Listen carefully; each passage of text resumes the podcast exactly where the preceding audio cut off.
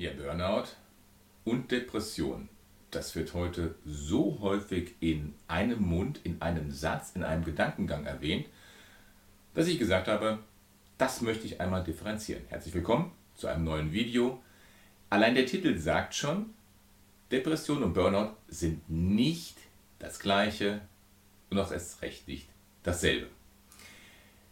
18 Millionen Menschen in Deutschland sind von einer psychischen Erkrankung betroffen. Entweder direkt selber, Persönlichkeitsstörung, Depression, was auch immer haben, oder auch deren Angehörige. Und bei 80, etwas mehr als 80 Millionen Einwohnern betrifft das schon extrem viele Menschen. Deswegen sollten wir uns darüber unterhalten.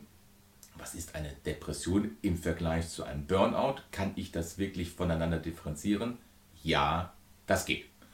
Du siehst jetzt die neun Themen, die ich einmal vorbereitet habe mit der Minutenanzahl. Fühle dich so frei, zu den einzelnen Themen hin und her zu springen. Wiewohl ich dir schon immer wieder empfehlen möchte, schau das Video von Anfang bis Ende an, weil es aufeinander abgebaut, aufgebaut ist.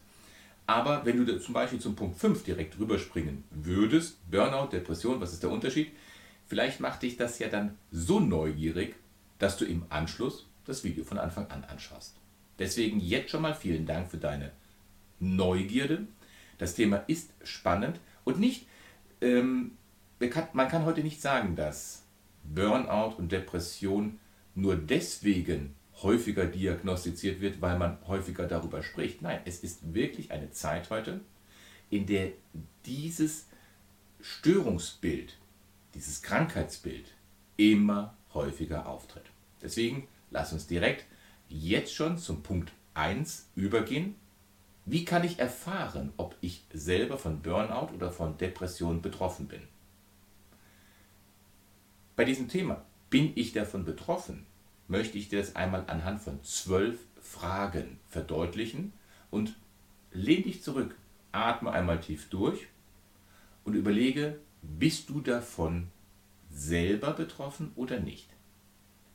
Allein diese Frage, kann ich mich noch innerlich freuen? Innerlich. Nicht ein aufgesetztes von außen, ein Hahaha, sondern eine innerliche Freude. Kann ich für mich still hinein in mich hinein lächeln oder auch in Gesellschaft miteinander von innen heraus lächeln? Habe ich weniger Interesse als früher an Dingen, die mir wichtig waren? Bin ich weniger initiativ als früher? Viertens, fühlst du dich erschöpft und ohne Schwung? Bist du körperlich erschöpft und es findet sich überhaupt kein medizinischer Grund. Hast du Schmerzen und es findet sich kein medizinischer Grund. Bist du nervös?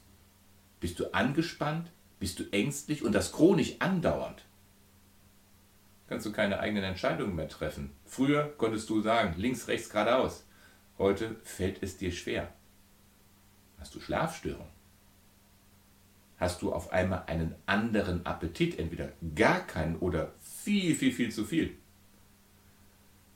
Kannst du dich eventuell gar nicht mehr einbremsen oder bist nur noch am Grübeln? Oder, eine wichtige Frage, hat das Leben eventuell keinen Sinn mehr für dich? Danke, dass du dir im Moment Zeit genommen hast für diese zwölf Fragen. Ich habe sie laut gestellt Deine Aufgabe ist es für dich, diese zu überdenken. Warum diese Fragen? Sie sind keine Diagnose, kein Fall. Sie sind aber Warnsymptome. Sie sind Hinweise unserer Seele, unseres Körpers, die sagen, tu etwas, ändere etwas. Und denke dran, jeder neunte Mensch erkrankt im Laufe seines Lebens an einer Depression. Das ist eine Prävalenz, die kann man nicht unter den Tisch legen. Und deswegen mal im zweiten Thema ein paar Fakten, die den wenigsten so bewusst sind rund um das Thema Depression und Burnout. Die häufigste Todesursache bei Menschen mit Depressionen ist der Herzinfarkt und nicht der Selbstmord. Es ist unglaublich, aber es ist wirklich der Herzinfarkt. Warum ist das so? Menschen mit einer Depression hören auf, sich und ihren Körper zu pflegen. Das ist dann ein Teufelskreis, Die Gesundheit geht weiter runter, man beginnt ungesund zu leben. Bei Männern zeigt sich das zum Beispiel mit einer extrem erhöhten Risikobereitschaft. Man denkt ja immer Depression, das sind diejenigen, die nach innen fallen. Aber es gibt viele, viele Männer, die genau andersherum in eine Aggressivität verfallen. Wussten Sie, wusstest du, dass 2 bis 8 Prozent der Jugendlichen an Depressionen leiden? 2 bis 8 Prozent, warum so ein Riesenunterschied? Nun, die Diagnose, die sich dabei stellt, äh, ist sehr schwer zu stellen bei Jugendlichen. Gerade bei Jugendlichen ist der Selbstmord die zweithäufigste Todesursache. Hier sind wir wieder beim Selbstmord. Ne? Bei den Erwachsenen Depressiven ist es der Herzinfarkt der häufigste, bei den Jugendlichen ist der zweithäufigste Todesfall nach den Unfällen ist es der Selbstmord. Wussten Sie? Wusstest du, dass über 80 Prozent der Menschen, die einmal einen Selbstmordversuch, Selbstmordversuch durchgeführt haben und der missglückte, darüber glücklich sind, dass der missglückte? 7 bis 8 Prozent, ein neuer Fakt, 7 bis 8 Prozent der Erwerbstätigen leiden an deutlichen Symptomen von Burnout. Und noch mehr leiden daran, dass sie von Burnout gefährdet sind. Und das sind nicht nur jetzt die Erwerbstätigen. Ich habe jetzt gesagt, 7 bis 8 Prozent der Erwerbstätigen. Es geht aber noch weiter. Bei Schülern, Hausfrauen, Angehörigen von ähm, Erkrankten ist das genauso. Das sind alles Dinge, die machen das folgende Thema spannend. Und wir sollten uns jetzt mal Gedanken darüber machen im dritten Thema, welche inneren und äußeren Faktoren entwickeln jetzt Burnout und die Depression. Bleib also dran. Also, wir müssen jetzt unterscheiden zwischen den inneren und den äußeren Faktoren. Wenn man sagt, wie kommt es zu einer Depression, wie kommt es zu Burnout-Zuständen? Und am häufigsten ist es so, dass es eine Kombination zwischen inneren und äußeren Faktoren einfach ist. Die inneren Ursachen, die hängen mit der Person direkt zusammen. Da gibt es Menschen, die haben eine extrem starke Resilienz, die haben eine extrem starke Widerstandskraft gegenüber Belastungen. Aber auf der anderen Seite gibt es Menschen, die genetische Faktoren, Erbanlagen haben, äh, wodurch sie ein viel höheres Risiko haben, in belasteten Situationen Depressionen zu bekommen. Ja, also die Resilienz ist wichtig, die Genetik ist wichtig, jetzt die persönliche Lebensgeschichte. Das gehört ja auch zu den inneren äh, Faktoren dazu. Ne? Was hat derjenige in der Kindheit erfahren? Gab es Erkrankungen körperlicher, seelischer Natur? Das gehört alles zu einer richtigen Diagnose mit hinzu. Zu den inneren Faktoren kommen aber mehr noch die äußeren Faktoren hinzu. Da nehmen wir mal als allererstes den Beruf. Denn Burnout nimmt man sofort immer mit dem Beruf in, in einen Satz in, in, in den Mund. Hierzu zählt natürlich die Arbeitsquantität. Wie viel arbeite ich? Arbeite ich zu viel? Aber im weiteren Verlauf werden wir ganz klar besprechen, dass das nicht der Hauptfaktor ist. Der Hauptfaktor, den deute ich jetzt schon mal an, und zwar ist es sehr häufig die Arbeitsqualität, die den Betroffenen leiden lässt und in einen sogenannten Burnout-Zustand kommen lässt. Als zweiten Punkt von den äußeren Faktoren, das ist die persönliche Lebenssituation. Ne? Wer sind die engsten Beziehungen, Familie, Kollegen, was für eine Regeneration habe ich? Und vor allen Dingen, lass mich diesen, diese Frage laut nachdenken, verdient das, was ich in meiner Freizeit mache, wirklich noch das Wort Regeneration?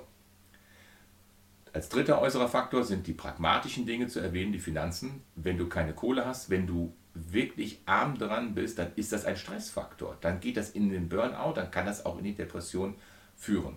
Die Metaebene, was ist der Sinn des Lebens, das darf never ever vernachlässigt werden. Die Metaebene, der Sinn des Lebens. Was will das Leben von mir? Was will ich vom Leben? Warum? Wozu bin ich da? Was sind meine Grundwerte, meine Basic Beliefs? Und was sind meine Transzendenzien? Transzendenzien, das sind all die Dinge, die von mir übrig bleiben, wenn ich nicht mehr da bin meine höheren Werte, nach denen ich lebe und die ich auch anderen vermittle. Aber als fünfter äußerer Punkt kann man auch die Gesellschaft geben. Unsere Gesellschaft kann sowohl stützend sein, aber sie kann auch extrem gefährlich sein. Die ganzen Werbeplakate, früher Litfaßsäulen genannt, die ganzen äh, Werbungen im Fernsehen, in den Medien zeigen, du musst jung sein, sexy, gut gebräunt, du musst permanent aktiv sein und trotzdem immer gechillt. Wenn du es nicht bist, bist du ein Versager. Wird zwar nicht gesagt, aber es gibt ja nur Menschen in der Werbung, die genau diesen Kriterien entsprechen. Entsprichst du denen nicht, ist die Gesellschaft keine Stütze. Und was soll eine Mutter sagen, die ein, zwei, drei Kinder hat, vielleicht noch alleinerziehend ist, vielleicht berufstätig ist, die muss gechillt sein. Das ist schon eine komische Gesellschaft. Deswegen ist der Stress, den wir durch unsere Gesellschaft, durch die äußeren Faktoren haben, nicht wegzudiskutieren. Lass mich deswegen einen kleinen Schlenker machen. Wie kann Stress eine Depression entstehen lassen? Im Grunde genommen ist die Antwort relativ easy. Die Antwort ist, wie kann Stress eine Depression entstehen lassen? Durch übermäßigen Stress. Denke bitte immer daran, Stress ist grundsätzlich erstmal was sehr, sehr Positives. Stress ist nicht nur negativ, sondern es ist eine positive Herausforderung. Es sind die Dinge, die uns motivieren, uns zu bemühen, ein Ziel zu erreichen. Und das ist so dieser Stress, dieser von außen, dieser Faktor, der uns animiert, motiviert, ein Ziel aus eigener Kraft zu erreichen. Und ist dieses Ziel dann mal aus eigener Kraft erreicht, dann ist das die Basis für Glücksgefühle. Unser Dopamin, dieses Glückshormon Dopamin, wird vor allem dann erst ausgeschüttet, wenn wir uns persönlich für etwas angestrengt haben. Hast du einen Garten selber angelegt oder hast du einen Garten anlegen lassen? Hast du ihn selbst angelegt, hast du ganz andere Glücksgefühle dabei. Oder aus eigener Erfahrung, frag doch mal einen Marathonläufer, warum er diese 42 Kilometer nicht mit dem Auto zurücklegt. Er wird dich wie ein Auto anschauen und sagen, ja, aber das ist es doch nicht, was man will. Das Ziel aus eigener Kraft erreichen. Das bringt die Freude. Dieses sich selbst bemühen ist ganz wichtig in unserem Leben, aber übermäßiger Stress, Fehlbelastungen können extrem schädlich sein und das sind dann die Handschellen, die sich um unser Herz legen. Wir wissen sogar, und das ist interessant, die Wundheilung von pflegenden Angehörigen. Also du hast jetzt einen Kranken, der bettlägerig nehmen wir mal einen Demenzkranker, und der Angehörige pflegt ihn.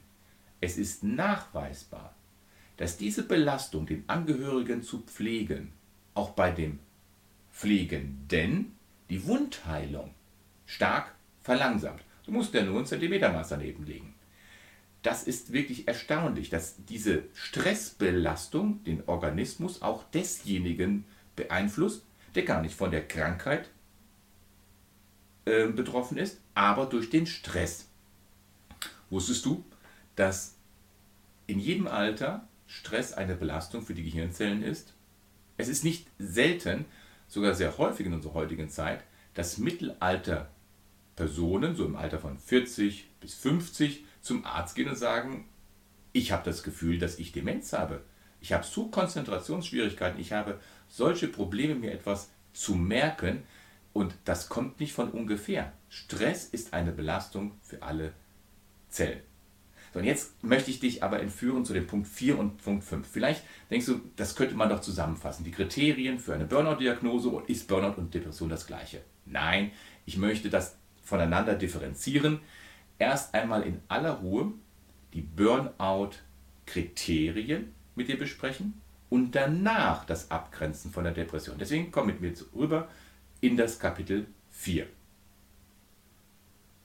Der Begriff Burnout wird heutzutage praktisch inflationär gebraucht. Ich habe Burnout, ich habe Burnout, ich habe Burnout. Durch diese Häufigkeit wird Burnout als Kriterium regelrecht entwertet. Und deswegen ist es mir wichtig, das einmal von anderen Krankheitsbildern oder für sich alleine mal durch acht Kriterien abzugrenzen. Es ist eine Tatsache, dass es Burnout gibt. Aber es ist eine Tatsache, dass es den nicht so häufig gibt, wie diese sogenannten Pseudo-Umfragen uns weismachen möchten. Aber was ist Burnout eigentlich? Leider können wir nicht auf den ICD-10 zurückgreifen. Der ICD-10, das ist der internationale Katalog für Krankheiten, der von der Weltgesundheitsorganisation momentan herausgegeben wird. Gegründet wurde das die erste Auflage im Jahre 1900 von einem Engländer und einem Schweizer aus Genf. Und heute, wir sagen ICD-10, weil im Moment gibt es den in der zehnten Auflage. Dort finden wir Depressionen unter einer ganz eigenständigen Aufzählung, abgegrenzt von anderen Krankheiten.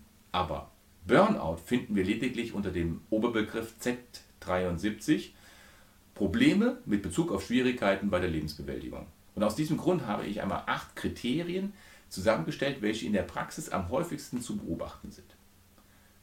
Nehmen wir gleich den ersten. Burnout ist vergleichbar mit einer emotionalen Erschöpfung. Das heißt, die Betroffenen können keine freudigen Gefühle mehr empfinden. Das Positive ist weg, alles nur noch grau in grau. Leider ist das Negative geblieben, das Positive ist weg. Ich fühle mich ausgelaugt, ausgehöhlt, ausgebrannt. Eines von acht Kriterien. Burnout als zweites geht einher mit einer zunehmenden Leistungseinbuße. Am Anfang war diese Leistungseinbuße wahrscheinlich nicht sichtbar, vielleicht eher als eine zunehmende Ineffizienz, nicht mehr so effektiv. Das heißt, man hat es gemerkt, oh, ich bin nicht mehr so effektiv, ich muss meine Leistung steigern, aber was am Ende als positives Ergebnis herauskommt, wird immer weniger. Also zweiter Punkt, zunehmende Leistungseinbuße. Er ist nicht mehr so effektiv. Drittens, ganz wichtiges Kriterium, ganz wichtig, das dritte, eine grundlegend negative Einstellung gegenüber Menschen, mit denen man es zu tun hat. Eine grundlegend negative.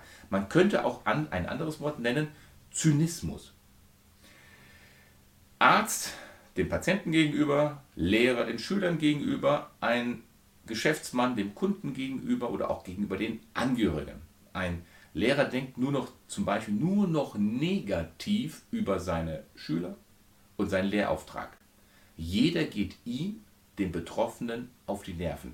Ein zynischer Gedankengang, der immer mehr die Oberhand in dem Denkmuster des Betroffenen findet. Dieser Punkt 3, den sollte man sich wirklich merken. Denn Zynismus ist ganz klar abzugrenzen von Depression, aber kommen wir gleich noch zu. Viertens, Hinzu kommen noch Begleitsymptome auf der körperlichen Ebene. Ne, wo diese genau beginnen, zeigt dir zum Beispiel, wo deine Achillesferse in deinem Körper ist.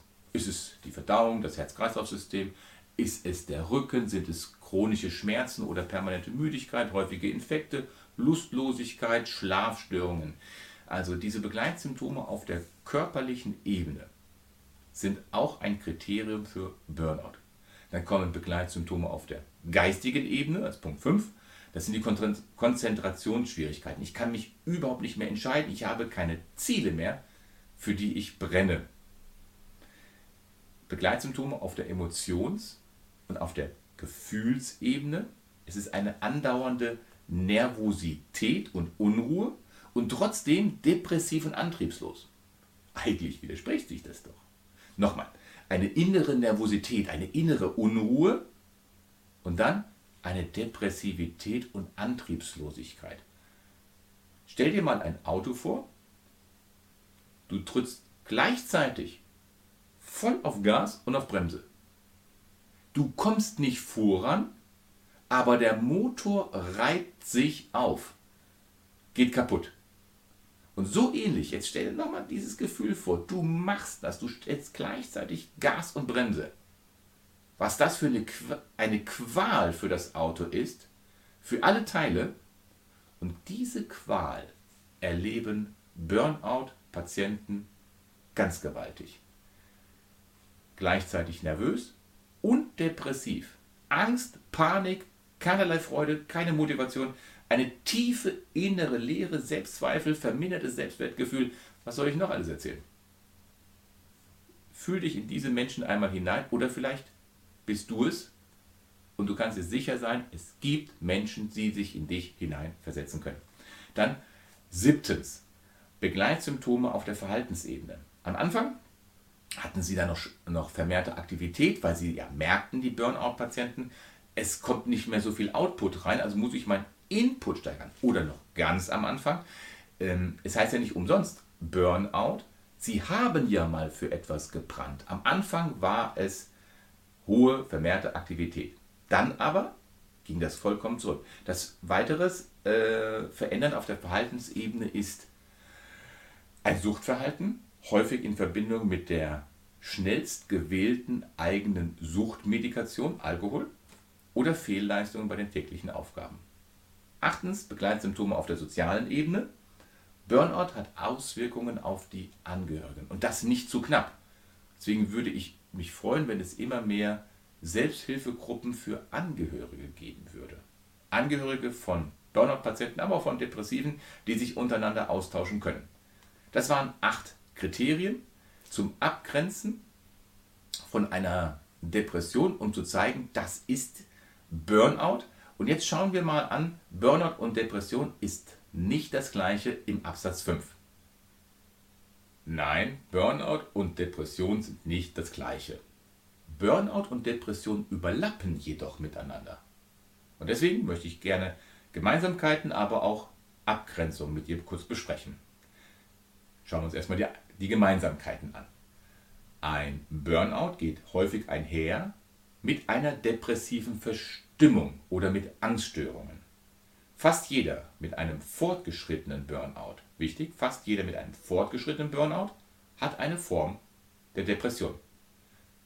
Umgekehrt geht es aber auch, dass Menschen von sich aus innerlich eher eine depressive Störung haben. Für sie ist alles im Leben überlastend und dann kommt sekundär ein Burnout-artiger Zustand hervor.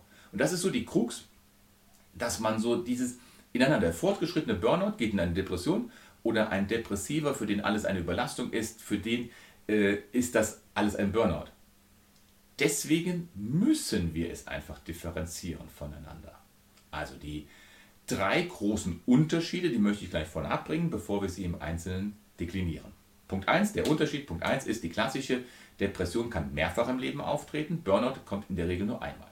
Zweitens, die klassische Depression kommt fast plötzlich innerhalb von wenigen Tagen oder Wochen. Ein Burnout ist ein schleichender Prozess, der über Monate und Jahre sich entwickeln kann. Eine Depression kann ohne äußere Einflüsse auftreten. Davon ist die reaktionäre Depression erstmal ausgeschlossen. Aber die Major Depression und die ist zum Beispiel ohne äußere Einflüsse, kommt sie. Burnout ist die Erschöpfung aufgrund von Überbelastung, welche in der Regel von außen einen Einfluss auf uns nehmen. Drei ganz wichtige Punkte, schauen wir uns im Einzelnen an.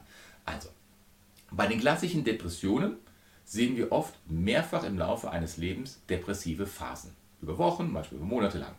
Diese beginnen innerhalb von wenigen Tagen und Wochen und das oft ohne erkennbaren äußeren Anlass. Lass mich kurz eine Kurve machen mit dir. Eine spezielle Gruppe sollte nicht unerwähnt bleiben und zwar sind es die manisch-depressiven. Manisch-Depressive haben immer wieder Phasen von Depressionen, aber auch Phasen von übermäßiger Aktivität, wo es ihnen viel zu gut geht. Sie haben verrückte Pläne, geben Geld aus, was sie gar nicht haben, tun einfach nur verrückte Sachen und fallen dann wieder in die Depression zurück. Es ist wichtig, dieses Verhalten zu kennen, weil dieses Verhalten oft einen Burnout vortäuschen kann. Ganz speziell, wenn diese Verhalten nicht so stark ausgeprägt, sondern eher subtiler an den Tag treten. In der manischen Phase sind sie dann auf einmal überdurchschnittlich aktiv, sie haben ihre Projekte, ziehen die so durch, benötigen wenig Schlaf, können irrsinnig viel machen. Und dann fallen sie wieder in eine depressive Phase zurück. Und das kann sehr schnell als Burnout diagnostiziert werden. Wenn es aber mehrfach im Leben passiert, dann kann das nach heutigem Wissen kein Burnout sein, weil Burnout in der Regel nur einmal im Leben stattfindet. Auch das immer mit Vorsicht zu genießen. Burnout kommt schleichend und weil er so schleichend kommt, ist das in der Regel nur einmal und deswegen sollte man das abgrenzen von der manisch-depressiven Episode. Burnout ist eine schleichende Gefahr, nochmal, die sich häufig über Monate und Jahre entwickelt und das ist der Unterschied zu der klassischen Depression. Die entwickelt sich im Hintergrund einer lang andauernden überlastenden Situation, die Burnout-Symptomatik. Im Hintergrund einer lang andauernden, überlastenden Situation. Das ist der Burnout. Eine Depression braucht keine äußeren Einflüsse. Bei der Befragung von Burnout-Patienten über deren Vorgeschichte stellt man fest, dass am Anfang bis Ende sich etwas immer gleicht. Wir nennen das heute einen Burnout-Zyklus und man sollte in dem Zusammenhang einen Forscher nicht unerwähnt lassen, das ist Herbert Freudenberger. Herbert Freudenberger lebte 1926 bis 1999 und war der Erste, der 1974 zum ersten Mal eine medizinische Abhandlung über das Thema Burnout herausbrachte. Von ihm haben wir auch diese zwölf Stufen, äh, den zwölf Stufen Zyklus eines Burnouts. Bitte nimm den nicht so eins zu eins, übernimm den nicht eins zu eins. Wir Menschen sind keine Maschine. Stufe 1, 2, 3, 4, das kann auch überlappen, das kann sich vertauschen und so weiter.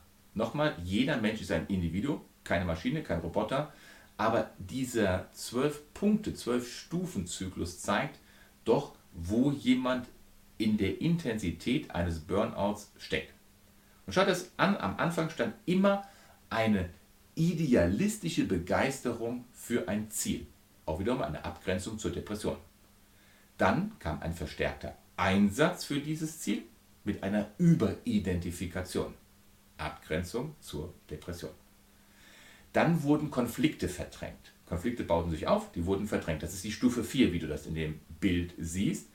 Man möchte nicht mehr wahrhaben, dass sich der Beruf, der Ich-Bereich und andere Lebensbereiche nicht mehr vertragen. Dinge, welche früher mal wichtig waren, werden, werden unwichtiger. Da möchte ich Familie, Hobbys, Werte erwähnen. Werte, ganz, ganz wichtig. Werte, welche man früher an sich selbst gestellt hat, werden dann in den Hintergrund gerückt. Besonders ab der Stufe 6 kommt jetzt ein problematischer Punkt. Das ist, dort steht Verleugnung von Problemen. Das bedeutet, die Betroffenen wollen selber nicht wahrhaben, dass sie ein Problem haben, obwohl ihre gesamte Umgebung, die Angehörigen, Kollegen, Vorgesetzten sagen, du hast ein Problem. Und sie sagen, nein, haben sie nicht. Obwohl das Wort Verleugnung bei Stufe 6 ersteht, meine ich persönlich, dass das schon viel früher stattfindet. Und zwar zu einer Zeit, wo man sich stark für etwas begeistert, wo man sich mit etwas identifiziert, viel Anerkennung bekommt, wie auf Doping ist, vielleicht durch eine Form von Beförderung. Da ist man in einem Zustand, wo man dieses Problem, was kommt, nicht wahrhaben möchte, dass das einem langfristig nicht gut tut. Diese Verleugnung in der Stufe 6 beschrieben, steht meines Erachtens eher für eine Hoffnungslosigkeit, also eine bewusste Nicht-Aussicht auf Veränderung. Bis zu dieser Stufe kann man noch von einer Vorbeugung sprechen, das heißt nicht von einer Krankheit. Hier kann der, der Person, die Person selber noch gegensteuern. Zum Beispiel, wie kann man gegensteuern? Gute Kontakte, Zeit für mich selbst, professionelle Gesprächspartner. Und da erwähne ich wirklich den Therapeuten. Wenn du magst, schau dir doch mal das Video an, was ich jetzt einblende. Thema, was kann Psychotherapie, was kann Psychotherapie nicht. Wertvolle Gedankengänge, um zu erkennen, dass die strukturierte Gesprächstherapie einen schnell wieder dahin zurückbringen kann, dass man das Alltagsgespräch wieder führen kann. Stufe 7. Stufe 7 und die folgenden sind gekennzeichnet durch Rückzug aus der Umwelt, durch eine Verflachung des gesamten Lebens. Alles ist grau in grau. Bei der Stufe 9 steht Depersonalisation. Das bedeutet, das eigene Leben ist nicht mehr das, was ich lebe. Stufe 10 bis 12, schwere innere Leere, Depression, Selbstmordgedanken, all das sind Gedanken, welche vor einem totalen Zusammenbruch kommen. In diesen späteren Stadien ist es wichtig, dass man dann auch sich professionelle Hilfe zukommen lässt, stationäre Behandlung, eventuell auch längere stationäre Behandlung, ist wichtig, aber ich möchte eins immer wieder verdeutlichen, sowohl von Stufe 1 bis Stufe 12 aus jeder dieser Stufen kannst du wieder aussteigen. Es gibt bis zur Stufe 12 keine irreversible Stufe. Es ist alles wieder rückgängig machbar. Es ist logisch, dass aus Stufe 2 es leichter auszusteigen ist als aus Stufe 10. Aber es geht. Hol dir, wenn du in den höheren Stufen schon bist, professionelle Hilfe. Es gibt nur eine Stufe, aus der gibt es keinen Rückzug, das ist die Stufe 13, die hier nicht steht. Die einzige irreversible Stufe ist der Selbstmord. Gestatte mir einen Schlenker wieder. Ich möchte etwas zusammenfassend von diesen ganzen Kriterien, von Kapitel 4 und Kapitel 5. Ne? Also die Kriterien für eine Burnout-Diagnose, Kapitel 4 und jetzt Kapitel 5, die Abgrenzung zwischen Burnout und Depression. Zusammenfassung. Nur wer einmal gebrannt hat, kann auch sagen, dass er ausgebrannt ist. Und das bedeutet ganz konsequenterweise, nicht jeder, der das Burnout vor sich herträgt, hat auch wirklich Burnout. Es gab und gibt immer wieder Menschen, welche permanent sich überlastet fühlen und sich vor irgendwelchen Verpflichtungen drücken. In der Therapie kennt man drei Gruppen von Patienten. Der eine ist der Visitor, der Besucher, der möchte nur reden. Der zweite ist der Jammerer, der möchte nur jammern. Der Redner, Visitor und der Jammerer möchten keine Veränderung. Der dritte, der benötigt eine Veränderung. Also bei dem Jammerer, der diesen Burnout vor sich herschiebt, von, bei so jemandem sprechen wir dann von einer Persönlichkeitseigenschaft. Menschen aber, die einen Burnout wirklich haben, das sind oft diejenigen, die es nicht sagen, dass sie Burnout haben. Das sind diejenigen, die bis es nicht mehr geht, bis sie zusammenbrechen, die Probleme vor sich hertragen und versuchen zu lösen. Das waren jetzt Punkt 4 und 5. Ganz interessant, jetzt in Punkt 6. Es gibt wirklich Indikatoren über das Herz für den Burnout. Ein ganz spannendes Thema. Bleibt dran, bleibt neugierig. Ist jemand unter großem Stress? Kann man tatsächlich über das Herz herausfinden. Über eine Analyse des Herzschlages kannst du eine Aussage darüber bekommen, wie stark die Stressbelastung im Organismus ist. Und dafür gibt es zwei Parameter, welche etwas über den Stresszustand des Patienten aussagen und damit dann auch für die Therapie Rückschlüsse ziehen. Schauen wir uns diese beiden an. Das eine ist die Herzratenvariabilität, das andere ist die Regenerationsfähigkeit. Beides hat was mit dem Sympathikus und dem Parasympathikus zu tun. Also Punkt 1, die Herzratenvariabilität. Varia ist lateinisch, heißt Bunt, Vielfältigkeit, also die Veränderlichkeit. Was heißt das jetzt? Herzratenvariabilität. Normalerweise sollte sich die Herzratenvariabilität während einer entspannten Phase erhöhen. Also das Herz muss variabler, unruhiger schlagen. Ist das so? Tatsächlich, während des Meditierens oder im Schlaf dominiert das parasympathische Nervensystem. Das bedeutet, dass unser Herz, je ruhiger es ist, umso holpriger schlägt. Ganz interessanter Faktor. Logischerweise muss dies medizinisch abgegrenzt werden von einer krankhaften Herzrhythmusstörung. Aber wusstest du, dass wenn du mal ein Herzstolpern hast und du hast grundsätzlich keine anderen organischen Krankheiten, dass du dann in einem entspannteren Zustand bist? Also Herzratenvariabilität Ganz interessantes Thema. Auf der anderen Seite aber nimmt diese Herzratenvariabilität in stressigen Situationen ab, wenn die sympathische Seite, also Sympathikus, dem Körper hilft, mit den Anforderungen von innen und außen umzugehen. Ist jemand jedoch chronisch gestresst, chronisch überanstrengt, dann kann dieses Zusammenspiel dieser beiden Systeme vom Sympathikus und vom Parasympathikus gestört werden. Und der Körper verbleibt dann in einem sympathisch dominierten Stresszustand. Mit einer ganz geringen Herzratenvariabilität und einem erhöhten Stresshormonlevel. Und das, obwohl die Person ruht. Das Herz schlägt wie ein Roboter, das Herz schlägt wie eine Maschine und kommt gar nicht mehr in eine ruhigere Phase. Logisch, dass das immer wieder ähm, zu gesundheitlichen, körperlichen und psychischen Problemen führt. Das ist, wenn der Motor immer in, am kurz vorm Limit ist, obwohl du im Leerlauf eigentlich bist. Aber der Motor ist immer kurz vorm roten Bereich. Der zweite Faktor, den ich vorhin erwähnt habe, neben der Herzratenvariabilität, ist die Regenerationsfähigkeit des Organismus. Wie findet man das heraus, ob der Organismus äh, nervenmäßig sich regenerieren kann? Ganz einfach. Der Patient muss eine Minute lang eine ganz einfache Atemübung machen. Eine Minute lang muss er ganz tief einatmen und ganz tief ausatmen. Mehr ist es nicht. Aber wichtig ist, typischerweise kommt es dann während des Ausatmens zu einem deutlich langsameren Herzschlag, weil dann die Entspannungsnerven, der Parasympathikus, im Körper aktiviert wird. Was passiert beim Burnout-Patienten? Bei ihm verändert sich der Herzschlag beim Atmen praktisch nicht mehr. Das Herz schlägt weiter in dem maximalen Takt. Nochmal, wie eine Maschine, wie ein Roboter. Nur der Sympathikus, der hat die Dominanz. Und durch diese beiden Messmethoden kann bei einem Burnout-Patienten nun recht genau gezeigt werden, inwieweit sich sein Körper in einer sympathischen oder in einer parasympathischen Situation befindet. Und das geht natürlich in die Hand Behandlung und auch in die Prävention über. Kleiner Einschub, der Sympathikus und der Parasympathikus. Das sind neben dem enterischen Nervensystem, also dem Darmnervensystem, sind sie Teile des vegetativen Nervensystems, des autonomen Nervensystems. Das war jetzt der Punkt 6. Unser Herz ein Indikator für Burnout. Ganz spannendes Thema dabei.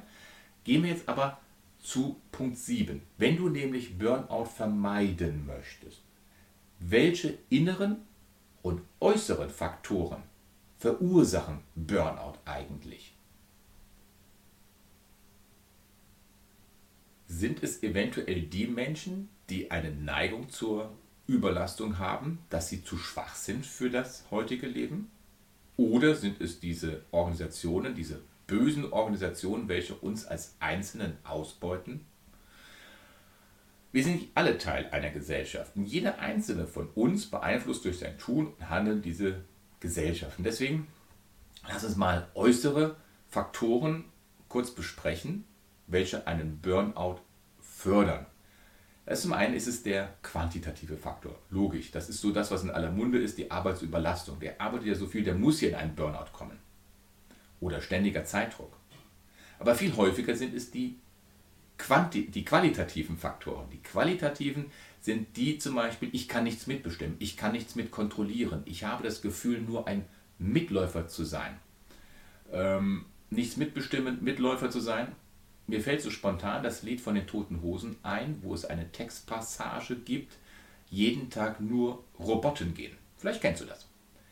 Mangel an Anerkennung. Auch das ist qualitativer Faktor. Ein Mangel an Anerkennung, wenn ich keine Rückmeldung bekomme von Chef, Kollegen und so weiter, wenn mir die Anerkennung nicht gewährt wird. Vielleicht bist du ein Key-Accounter, der für die Firma neue Umsatzprojekte eröffnet, aber an dem Erfolg der Firma nicht beteiligt wird. Unfairness, schlechte Gesellschaft, also schlechte ähm, Gemeinschaft, Wertekonflikte, wenn die Werte meiner Umgebung, meines Arbeitgebers nicht mit meinen übereinstimmen.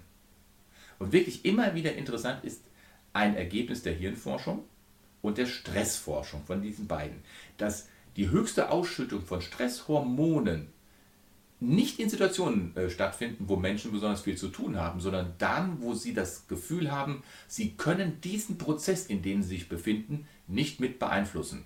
Dass sie nicht mehr freihändig äh, agieren können, sondern nur noch mit gefesselten Händen etwas abarbeiten müssen. Und da wir das heute wissen, ist es ein wesentlicher Teil sowohl in der Behandlung als auch in der Vorbeugung, den Menschen das Gefühl wieder zu vermitteln, zu geben, ihr eigenes Leben selbst gestalten zu können handlungsfähig zu sein, nicht der Situation ausgeliefert zu sein. Das waren jetzt äußere Faktoren. Aber es gibt ganz viele innere Faktoren, die aber auch äh, angesprochen werden müssen. Ganz am Anfang sind es die inneren Glaubenssätze. Du glaubst gar nicht, wie wir von unseren inneren Glaubenssätzen beeinflusst werden. Zum Beispiel der Glaubenssatz, ich kann nur Anerkennung bekommen, wenn ich maximale Leistung erhalte. Ich kann nur Anerkennung bekommen. Ich kann nur geliebt werden für Leistung. Ich muss perfekt sein. Ich darf keine Fehler machen. Perfektionismus in Reinkultur. Und wenn du dir die Zeit nehmen möchtest, ich verlinke dir jetzt ein Video, der Perfektionismus und die Grundlagen dafür. Eine sehr komplikative, problematische Geisteshaltung, die sich immer mehr in der heutigen Zeit bemerkbar macht. Wir haben sehr, sehr viele äh, Narzissten um uns herum, die kreisen um ein Ich in einer Grandiosität, aber es gibt noch viel, viel mehr Perfektionisten, die kreisen um ein krankes, verletztes Ich und haben Angst, dass andere es sehen. Immer Angst, hoffentlich sieht er meine Fehler nicht. Ich muss alles alleine bewältigen, ich darf niemandem um Hilfe bitten, ich muss alles unter Kontrolle halten. Das sind auch weitere innere Glaubenssätze, die hochproblematisch sind. Oder Arbeit ist die einzige Quelle für meinen Lebenssinn. Halte ich oder lenke ich mich nicht eher durch Daueraktivität von einer inneren Leere ab? Im Grunde genommen sind all diese Glaubenssätze nicht pathologisch. Sie sind eigentlich nicht krankhaft. Wenn ich mich aber nur auf diese konzentriere und nicht mehr etwas anderes sehe, das, wofür ich meine Arbeit verrichte, dann komme ich in eine kritische Situation. Denn nehmen wir mal den Punkt, Arbeit ist die einzige Quelle für einen Lebenssinn. Das kann gut gehen. Wer bin ich, dass ich jemandem sage, dass er sich nicht auf seine Arbeit konzentrieren sollte? Er kann sich auf seine Arbeit konzentrieren, aber was passiert dann, wenn die wegbricht? Nehmen wir an, er hat einen Unfall, Krankheit, die Firma äh, zieht ins Ausland oder er wird gekündigt. Dann kann dieses System kippen. Und solche Menschen gleichen einem Aktionär, der nur auf eine einzige Aktie setzt. Das kann richtig gut gehen, muss aber nicht. Innere, äußere Faktoren verursachen Burnout, das war der Punkt 7. Aber wie geht man denn jetzt an die Behandlung von Burnout heran? Das besprechen wir jetzt im Absatz 8. Ja, also Behandlungsansätze, Kapitel 8. Wie kann man denn lange glücklich werden? Mit einem Augenzwinkern. Du wirst gefragt, wie kann man lange leben? Ja, nicht rauchen, nicht trinken, mäßig essen, gesund essen, Sport treiben. Und wie kann man glücklich werden? Vergiss das, was ich gerade gesagt habe. Also wie kann man lange glücklich werden? Kein Therapeut kann dir diese Frage umfänglich beantworten. Aber weißt du, jeder hat seine eigenen Rezepte und Strategien. Es gibt aber Möglichkeiten. Möglichkeit 1 ist zum Beispiel die Medizin. Es ist sehr wichtig, dass bei einem echten Burnout, bei einer echten Depression immer ein Arzt konsultiert wird, der sich mit dem Krankheitsbild auch auskennt, der eine vollumfängliche Diagnose, eine Anamnese durchführt. Also vielleicht hast du die Zeit, schau dir mal mein Video an, Anamnese kurz erklärt, du wirst erstaunt sein, wie umfänglich diese neun Punkte der Anamnese mit wie vielen Gedanken, mit wie vielen Fragen sich ein Arzt auseinandersetzt, damit er bloß keine Fehldiagnose erstellt. Zum Beispiel gibt es Krankheiten, welche ich ausschließen muss.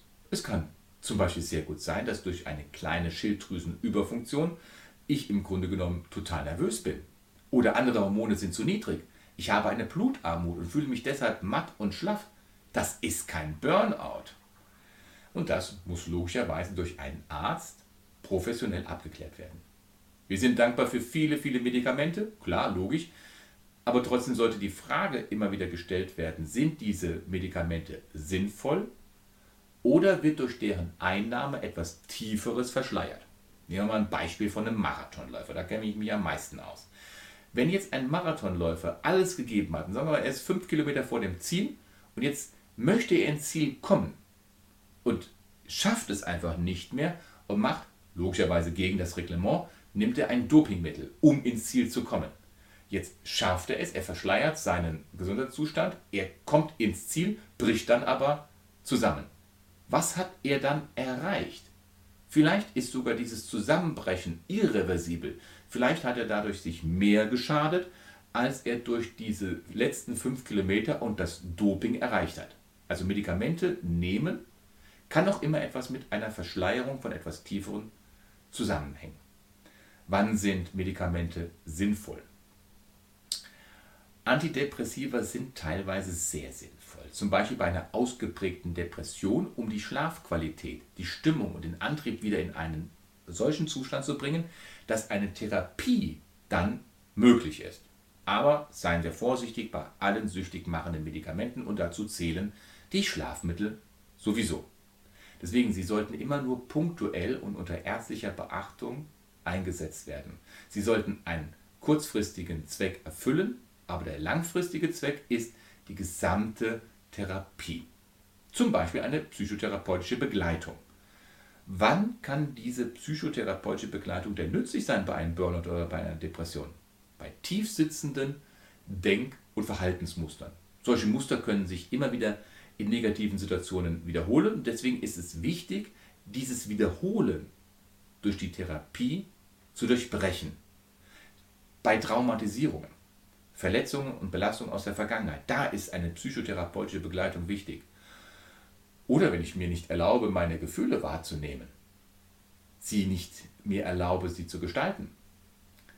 In dem Zusammenhang möchte ich auch etwas über die positive Psychologie berichten. Ein Zweig innerhalb der Psychotherapie. Fast schon Coaching ist aber nicht Coaching, sondern es ist die Psychotherapie im Positiven. Eine Frage in der positiven Psychotherapie wird zum Beispiel als die Wunderfrage bezeichnet. Steve de Chaser hat diese zum allerersten Mal kreiert oder bewusst verbreitet. Und zwar, angenommen heute Nacht, während du schläfst, geschieht ein Wunder. Wichtig, es ist ein Wunder. Nichts Rationelles, sondern es ist ein Wunder. Deine Probleme wären alle gelöst. Oder sie wären alle weg. Erstens, woran würdest du das bemerken? Zweitens, was wäre anders? Und drittens, wer würde dies zuerst denn bemerken, dass es anders wäre? Steve de Chaser legt also das, den Fokus, den Blickwinkel sehr stark weg von den Problemen hin auf die Lösung. Man könnte auch eigentlich sagen, anstatt zu fragen, was ist denn die Überschrift zu deinem Problem, könnte man die Frage stellen, was ist denn die Überschrift zu deiner Lösung? Und das ist ein ganz anderer Therapieansatz, die positive Psychologie. Also wir haben die Medizin, wir haben die psychotherapeutische Begleitung jetzt besprochen, aber wichtig, ganz kurz möchte ich noch erwähnen, die körperliche Ebene. Ich lasse mir körperlich etwas Gutes tun. Lerne meinen Körper wieder zu spüren. Ein immenser Faktor zur Genesung von einem Burnout oder von einer Depression. Das waren jetzt im Absatz 8 die Behandlungsansätze. Aber lass uns zum Absatz 9 rübergehen, den letzten. Ähm, und zwar, was kann ich denn tun, bevor ich in den Burnout komme, bevor ich vielleicht merke, ich habe eine Depression? Also Strategien gegen einen Burnout, Absatz 8, bleib neugierig. Welche Strategien kann man denn jetzt gegen einen Burnout empfehlen? Das ist zwar eine berechtigte Frage, aber sie kann man in der Form nicht korrekt beantworten. Warum? Wenn du diese Frage für dich stellst als Individuum, möchtest du auch als Individuum eine ganz konkrete, auf dich zugeschnittene Antwort erhalten. Dein Leben ist aber und deine Lebenssituation so individuell, dass eine Lösung für dich selbst den versiertesten Therapeuten oftmals nicht ersichtlich ist, selbst wenn er dir gegenüber sitzt. Ich möchte dir mal ein Beispiel bringen. Und zwar, wie komplex das ist und wie simpel manchmal Lösungen sein können. Mir fällt eine Dame ein, verwitwet im Rentenalter, voller Komplexe, schon seit Jahren in Therapie und die verschiedensten therapeutischen Ansätze liefen ins Leere. Ich habe das aus der Distanz heraus beobachtet und eines Tages war sie wie verwandelt. Was war geschehen? Man könnte jetzt denken, sie hat einen Partner in ihrem Leben gefunden, der sie stützt und stärkt und sie begleitet in ihrem Leben. Aber weit gefehlt. Es war viel, viel simpler. Sie hatte einige Tage zuvor ihren ersten WhatsApp-Status gepostet und hierfür bei ihren Kontakten viel positives Feedback erhalten. Und das hatte sie so bestärkt, dass sie dann mit einem Facebook-Account begonnen hat und begonnen hat, ihre Kochrezepte zu posten. Und ein Jahr später hatte sie schon eine gigantische Anzahl von Followern. Das, diese Erfahrung zeigt, als Therapeut musst du sehr demütig sein. Denn welcher noch so versierte, erfahrene Therapeut wäre auf die Idee gekommen, der Dame zu sagen, posten Sie doch mal einen WhatsApp-Status. Darum kann kein Therapeut für sich in Anspruch nehmen, die oder die Lösung konkret zu vermitteln. Wenn man aber keine konkrete Lösung vermitteln kann, was kann man dann stattdessen? Nun, die meisten der Lösungen unterliegen einem Muster. Und dieses Muster möchten wir einmal besprechen. Und dieses Muster der Lösungen ist in einem einzigen Wort zusammenzufassen. Das Wort heißt Prioritäten. Welche Ziele, welche Prioritäten sind in meinem Leben wichtig? Um das herauszufinden, brauche ich drei Dinge. Zeit, Gesprächspartner, Abstand. Ich brauche etwas Zeit, Ruhe, ich brauche einen versierten, guten Gesprächspartner, der mit mir aus der Distanz heraus das Problem beobachtet. Und diese Situation, das Problem, ähm, kann man folgendermaßen erstmal angehen. Unser Leben hat grundsätzlich drei Standbeine. Das ist unser Beruf, dann unser Ich und das ist das soziale Standbein. Alle drei Standbeine sind für sich betrachtet wichtig. Aber ist dir mal aufgefallen, dass es für den Beruf sehr viele Stressbewältigungsstrategien, Bücher, Therapien gibt? Zeitmanagement, Arbeitsgestaltung, Aus- und Weiterbildung und was noch alles. Die sozialen Systeme und das Ich laufen immer so hinten an, werden oft viel zu wenig berücksichtigt. Und dabei ist die soziale Komponente von extrem großer Bedeutung. Das soziale Standbein, das sind Familie, Freunde, Kollegen, das sind wertvolle Hilfen in meinem Kampf gegen eine Überlastung. Wann hast du dich das letzte Mal in Ruhe mit einem Freund wirklich mal ausgetauscht? Hast mal die Zeit miteinander fließen lassen? Deine Ich-Zeit. Hierzu zählt in meiner Ich-Zeit, dass ich mich meiner Grenzen, dass ich mir meiner Grenzen bewusst bin. Diese akzeptiere und diese auch einhalte. Und nicht immer dagegen ankämpfe, sondern ich habe Grenzen und das ist auch gut so. Ich brauche eine Ich-Zeit. Eine, ein Eigenleben benötige ich, wo ich mich selber berücksichtige. Denke doch nochmal an den WhatsApp-Status der Dame. Sie war immer von außen gelenkt. Und nur eine ganz kleine Veränderung hin zu einer Selbstbestimmung half ihr schon, weitere Schritte in die Wege zu leiten. Der Weg war Selbstbestimmung. Nicht alles andere ausblenden, aber ein kleiner Schritt in Richtung Selbstbestimmung. Diese Ich-Zeit, Priorität Ich-Zeit, ist ein unschätzbarer Teil in unserem Leben, um gegen äußere Belastungen, die immer wieder neu angehen. Ich kann die nicht abschalten, aber dass ich dann gegen sie gut angehen kann.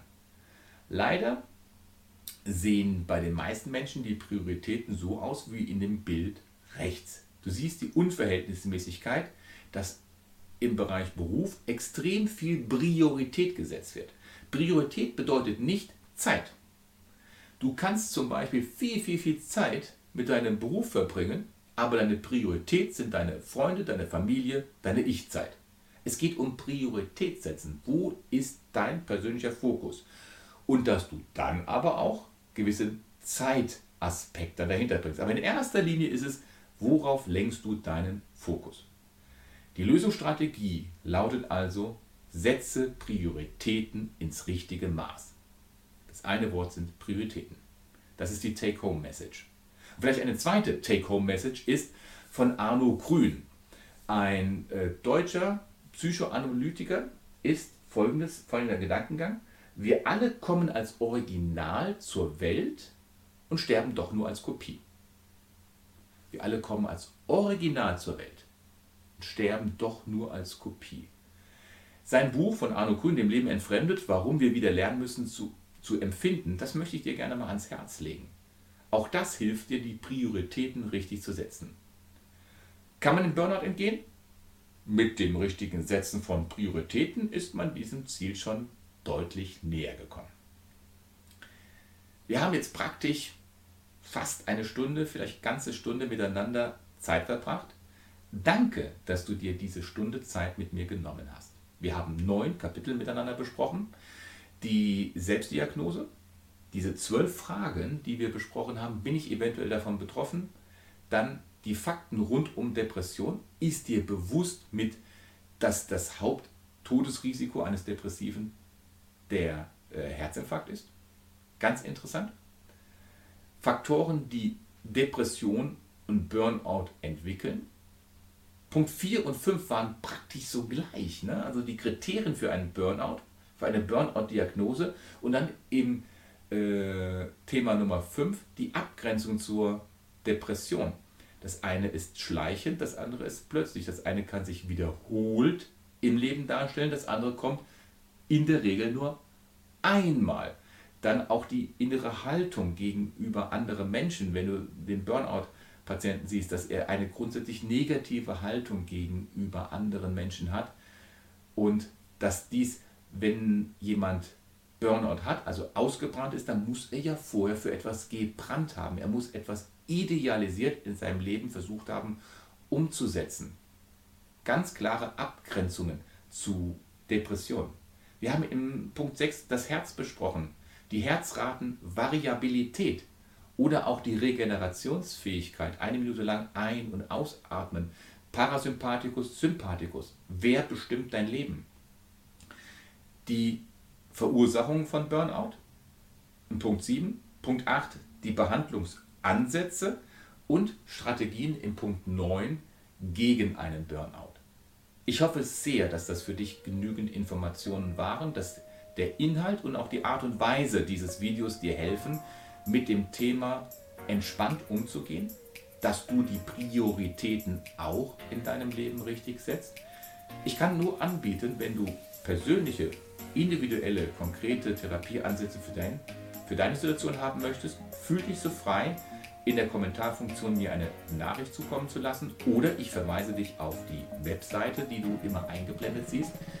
Dort gibt es einen Kontakt, dort hast du meine E-Mail-Adresse, sodass wir vielleicht über Skype oder Zoom, E-Mail, Telefon miteinander in Kontakt treten können. Ich würde mich sehr über ein Like, über ein Abonnement von dir freuen. Hast du Fragen zu weiteren Themen? Fühl dich so frei, schreib das in die Kommentarfunktion rein. Lass uns miteinander in einen Austausch, in einen Dialog gehen. Ich habe noch viele weitere Videos in meinem Kanal über Borderline, Narzissmus, die Perfektionismus-Lehre.